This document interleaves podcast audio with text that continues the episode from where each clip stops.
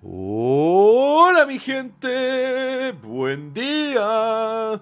Bienvenidos a otro episodio de Mañanas con Leo. Soy su anfitrión, Leo. Viernes 10 de agosto. ¡Uh! Comenzando esta mañana recargados de las buenas vibras que sentimos en nuestro cuerpo, mi gente, o acaso algo los tiene achacados. Puede ser problemas de pareja, una discusión con un ser querido, o simplemente un sentimiento inigualable e inescapable de soledad por existir. Sea así, loco, no teman mostrarse vulnerables y pedir ayuda. Muchas veces el mayor daño que nos podemos hacer a nosotros en ciertas situaciones es creer que la podemos hacer todos nosotros. Y a veces no somos tan geniales. Pero Sí les voy a contar hoy a alguien muy genial. Harriet Tubman fue una ex esclava quien luego de escaparse se convirtió en líder de agrupaciones abolicionistas, liberadora de esclavos, espía, enfermera y cocinera durante la Guerra Civil Norteamericana. Nacida como Araminta Ross de dos esclavos negros, sufrió mucho durante su infancia, trabajando principalmente en la casa grande como una de las criadas, principalmente cuidando a los bebés de la familia blanca que eran dueños de, de Tubman.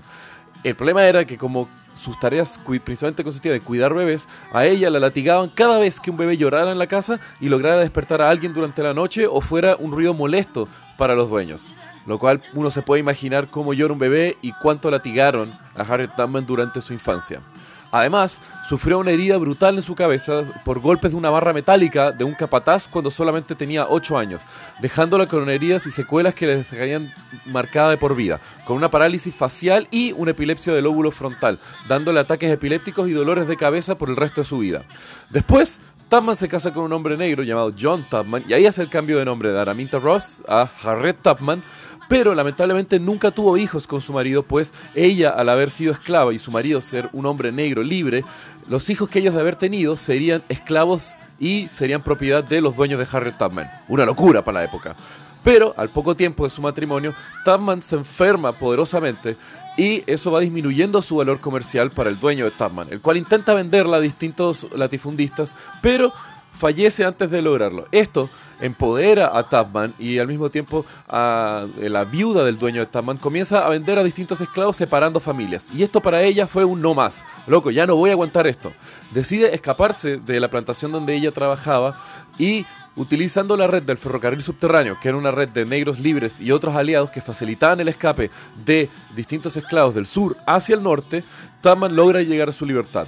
Una vez libre, comienza a trabajar como cocinera y después como enfermera hasta que estalla la guerra civil, uniéndose al ejército con su, su, profesión que había agarrado de enfermera.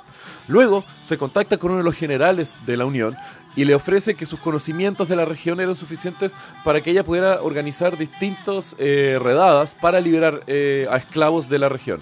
Y así fue como Tubman se le otorga el cargo de espía, recolectando información de las distintas plantaciones, entregándosela al ejército de la Unión y además ella liderando distintas redadas, siendo la primera mujer que logró liderar un ataque de tropas del norte contra los confederados. En total, durante sus años, Taman liberó a más de 750 esclavos, además trabajando como enfermera, como esclava y, como había dicho, liderando esta carga durante las redadas de liberación, siendo ella una esclava que no sabía leer ni escribir.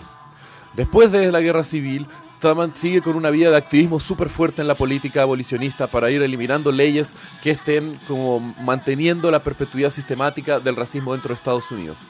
Después, en 1913, fallece Harriet Tubman a los 91 años, después de una vida extraordinaria de la lucha por su libertad, la de su familia y fundamentalmente la de su comunidad. ¡Qué pedazo de mujer, Dios mío! Así que bueno, lo dejo con esa historia. Que tengan muy buen día, mi gente. Los quiero. Besos.